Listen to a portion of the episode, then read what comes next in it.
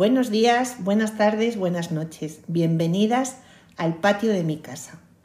Hoy estamos acompañadas por una colega, psicóloga, sexóloga, Lucía Jiménez. ¿Cómo estás? Pues muy bien, Marta, ¿tú qué tal? Yo también, muy bien, muchas gracias.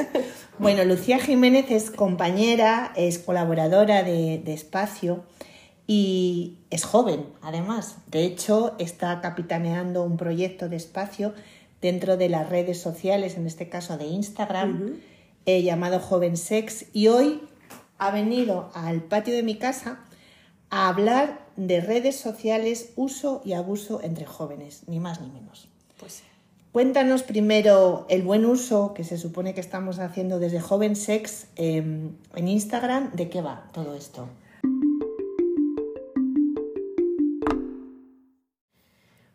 Pues sí, efectivamente, aquí estoy para hablar de, las redes sociales, el buen uso y otros usos no tan buenos.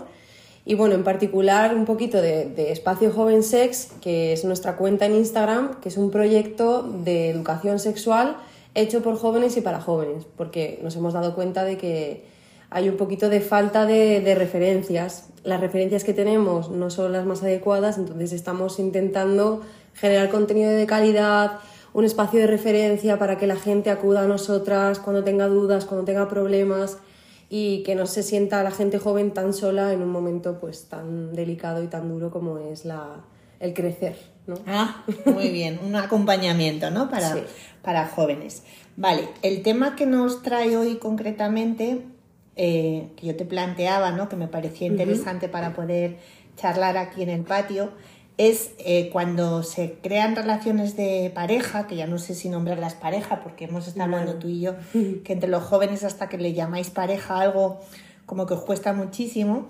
Eh, quería ver cómo se utilizan las redes, ¿no? Instagram y también WhatsApp, en este principio, o sea, antes, durante y después de las relaciones, ¿no? Sí. Por ejemplo, el antes, quiero decir, ¿te gusta una chica o te gusta un chico?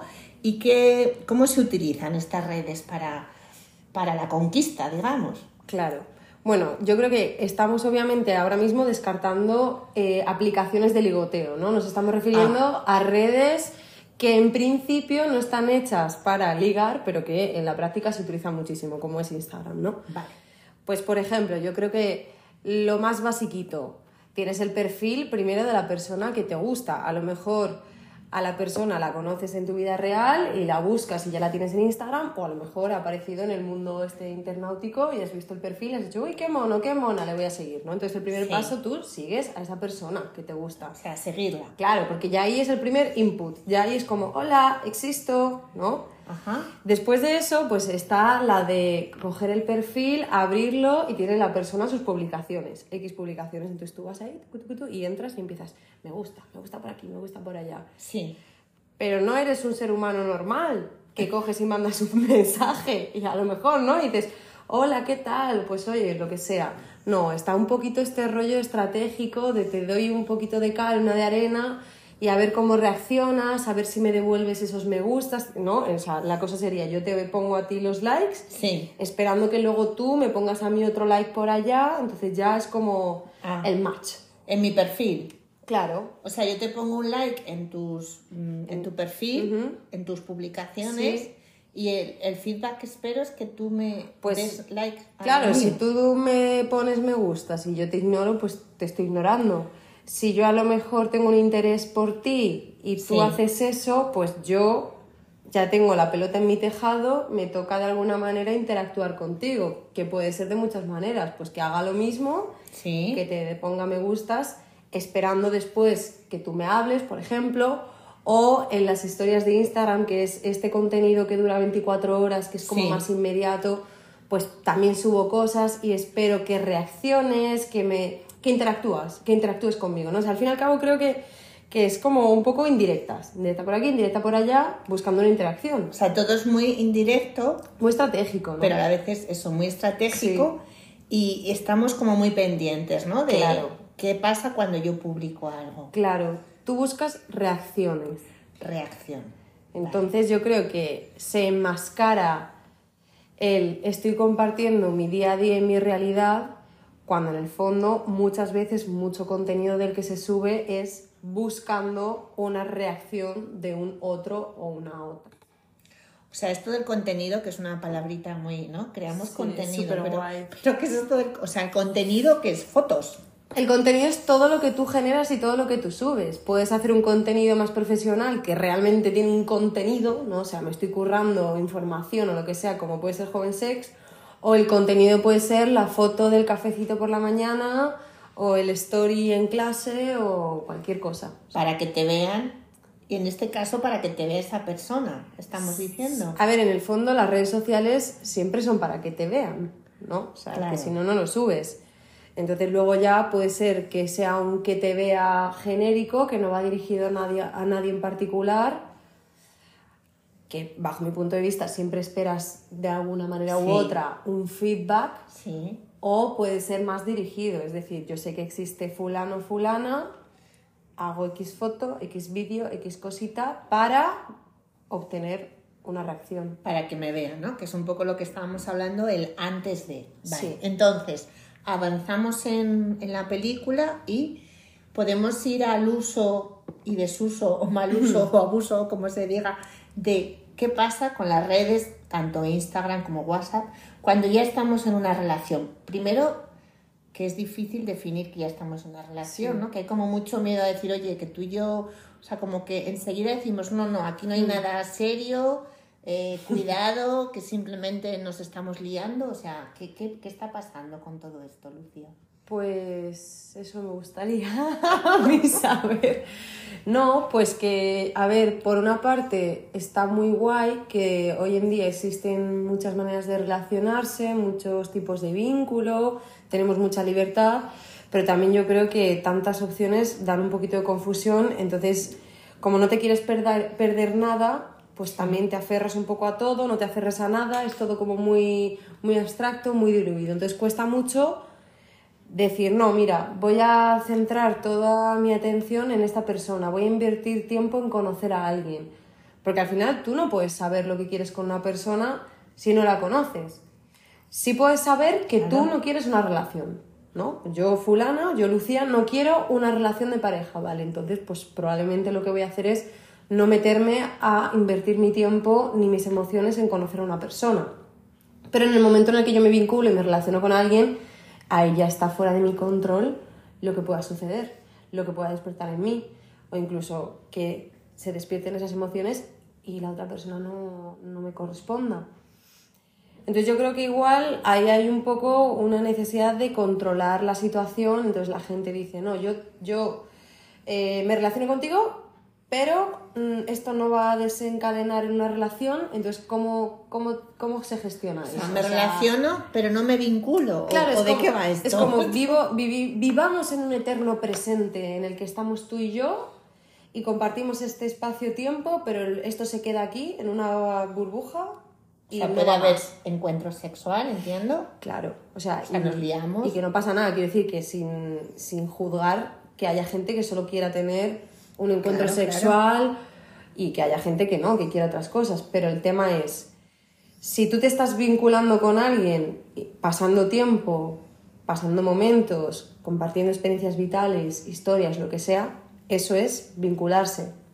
Y en el momento en el que tú te vinculas, es un poco difícil decir, no, esto, es, esto se queda aquí y ya, no hay nada más, tú y yo no somos nada. No, perdona, estamos compartiendo, estamos relacionándonos, estamos creando una intimidad entonces, ¿dónde pones el muro? ¿Dónde pones la barrera? ¿No? Igual la barrera hay que ponerla antes de ya meterte en el meollo. Entonces es como muy difícil de gestionar porque la gente intima, pero luego pretende que, eso no, no, desemboque en nada o no se desarrolle. No llamarlo de ninguna manera, ¿no? Como que da mucho miedo ponerle un nombre, ¿no? Claro, si ya lo nombro ya eso implica unas responsabilidades seguramente o, o implica Creo que eso también es un error, o sea, tú puedes tener, como he dicho, muchas relaciones distintas, muchos tipos de relación. Entonces, a lo mejor tú lo que necesitas es negociar o conversar cuáles son tus acuerdos de pareja. A lo mejor tú y yo somos pareja, pero mira, es que a mí no me gusta que me estés hablando todo el día porque no va con mi persona. Claro. Pero quiero seguir relacionándome contigo a nivel de, de pareja, ¿no? Entonces, a lo mejor lo que hay que hacer es negociar más cómo nos relacionamos y que no haya tanto miedo a admitir que sentimos cosas. Sí, hay ese miedo a eso, a vincularse, a reconocer que existe ese interés, esas ganas de conocerse y a lo mejor tú quieres tener una relación con esa persona que puede ser no excluyente, o sea, que puede ser una relación abierta o al revés, ¿no? Quiero tenerla, pero como que cuesta nombrar y darle una forma a mm. esto de, vale, tú y yo tenemos una relación, sí. ¿no? Ya lo de decir novias o novios me, parece que es difícil, ah, ¿no? ya, vamos. Ya no se dice. No, sí, sí, sí. vale. vale, vale. Yo por si acaso no estoy actualizada. Vale, entonces. Durante. ¿no? En este durante, ¿qué pasa con las redes? ¿Cómo se utilizan? ¿Qué pasa? Pues que de, repente descubres que con el WhatsApp tú puedes hablar a esa persona en cualquier momento del día y esa persona también te puede hablar a ti. O que puedes ver todo el rato lo que está haciendo porque sube stories o porque sube fotos. Entonces, se produce una interacción que en el fondo no es real, porque, o sea, ¿dónde se ha visto, a menos que estés encerrado en un claustro con tu pareja, ¿dónde se ha visto que tú puedas saber lo que está haciendo, con quién lo está haciendo, cómo lo está haciendo todo el rato? O que tú creas que tienes derecho a pedir esa información. Ya.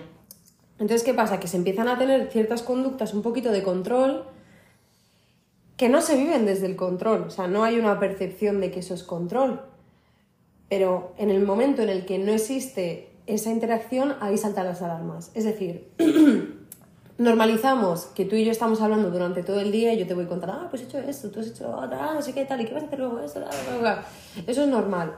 Pero a lo mejor de repente no te respondo porque estoy trabajando, por lo que sea, y ya ahí se pide, ¿no? Oye, ¿qué pasa? Oye, tal porque no estás disponible para mí todo el rato. Ya, entran las exigencias claro. de disponibilidad. Porque se han normalizado cosas que a lo mejor no son tan gestionables, no son realmente tan fáciles de sobrellevar, yo creo.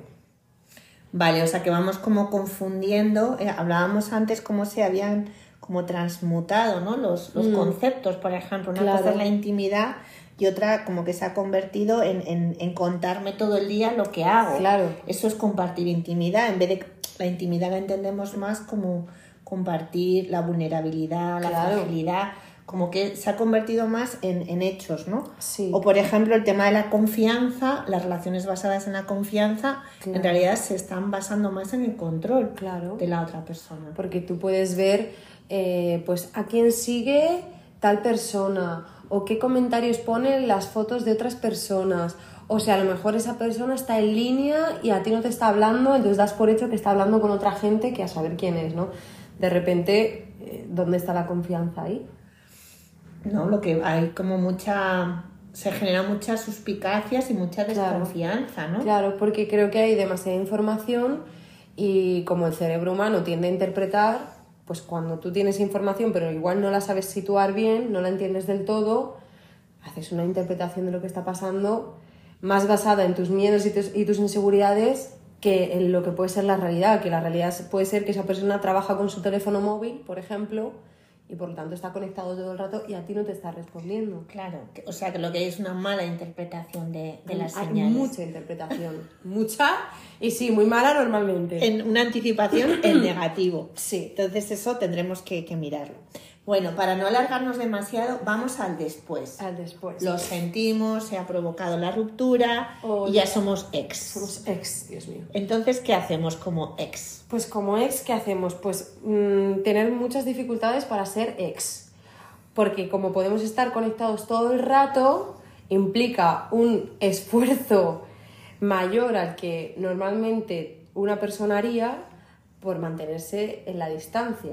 O sea, ahora mismo cuesta mucho desvincularse, porque claro, o haces pues es un esfuerzo de la leche o sabes qué está haciendo esa persona, con quién la está haciendo, o de repente un día estoy triste y como estoy triste, estoy con el pie cruzado, le mando un mensajito. Mm. No sabemos vivir el duelo. Entonces se provocan estos duelos eternos, inacabables, en el que al final ni estás con esa persona, ni, ni es tu pareja, ni tu ex, ni no se sabe, porque no nos sabemos desvincular no conectamos con el vacío ni con el dolor y si por algún caso conseguimos hacerlo porque hemos puesto límites, etcétera, etcétera, de repente nos damos cuenta de que tenemos también un acceso tan fácil a nuevas personas que es súper fácil llenar ese vacío.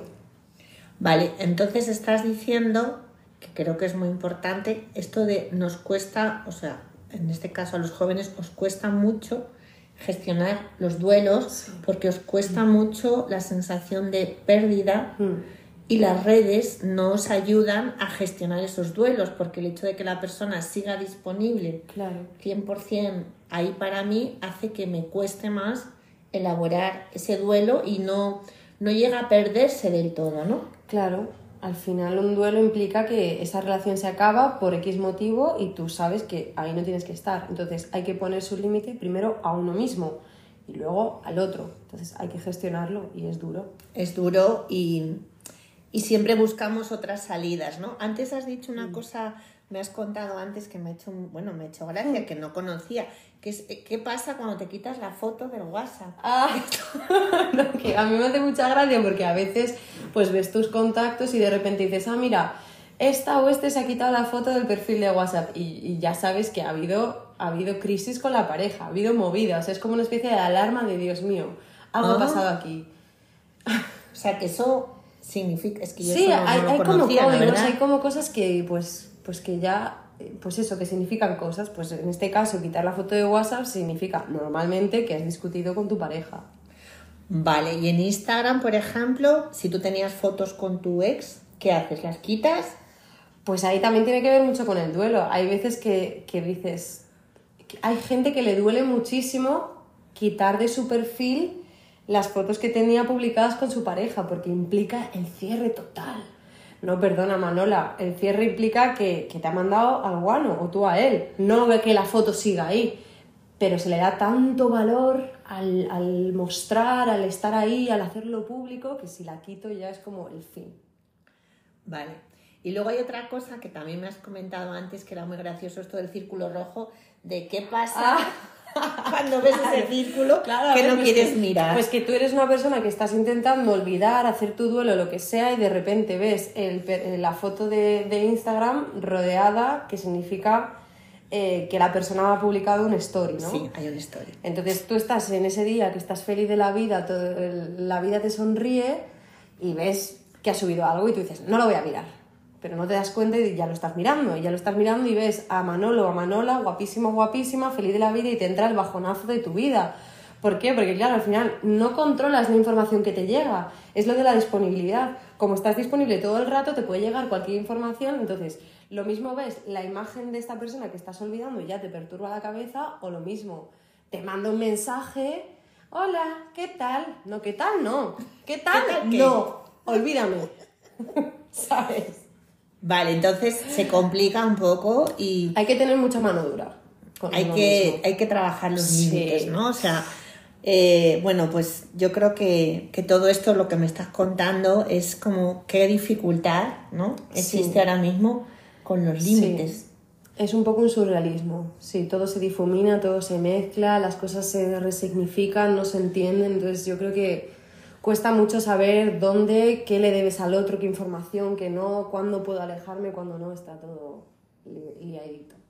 Vale, ¿te parece que para cerrar este, esta visita tan, tan buena que nos has hecho al patio, Lucía, nos, nos digas un poco, bueno, pues, pues a todos estos jóvenes que, en- que en algún momento pues puedan escucharnos, escucharte, qué pautas o qué se te ocurre que les puedes decir alrededor de, bueno, de toda esta confusión que hemos dicho y de la necesidad del, del uso de los límites, ¿no? ¿Qué les dirías o qué, de qué otra forma crees que se podrían, bueno, podríamos dar un buen uso a, a todas estas redes que, que realmente pueden tenerlo, ¿no? Yo creo que es necesario a veces dar un paso atrás, respirar y un poco mm, reflexionar sobre cómo te están haciendo sentir las cosas, ¿no? O sea, ¿cómo me estoy sintiendo yo teniendo esta interacción tan continua con esta persona? ¿Es natural en mí? ¿Me está gustando? ¿Lo estoy- ¿Por qué lo estoy haciendo? ¿Qué me está haciendo sentir a mí recibir un mensaje cada 15 días de esta persona que me da un vuelco al corazón?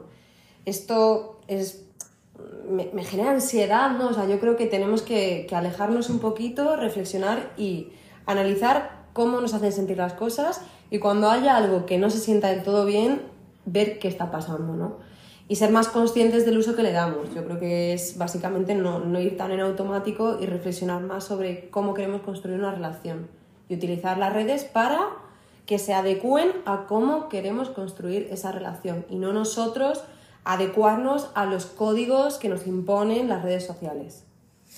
Bueno, pues me parece que lo has contado súper bien. Desconectarnos, dar, poner conciencia, darnos cuenta de qué nos está produciendo, porque es verdad que en esa vorágine, pues muchas veces entramos todo el rato en dinámicas que, mm. que no tienen ningún sentido y sobre todo que nos hacen sufrir. Sí. Y de esta manera, si nos paramos de vez en cuando, como dices, eh, pues podemos aprender de, de, lo que estamos haciendo, ¿no? Entonces, me parece que son unas claves buenísimas y, y, nada más. Me alegro muchísimo de que hayas venido. Yo también. Vas a, gracias. gracias a ti. ¿Vas a venir más veces? Cuando quieras. Genial. Pues te invitaremos más al patio porque ha sido muy ilustrativo. Me ha encantado tenerte por aquí y nos interesa mucho a lo que, todo lo que le pasa a los y las jóvenes, así que estaremos en contacto contigo. Genial, muchas gracias. Gracias.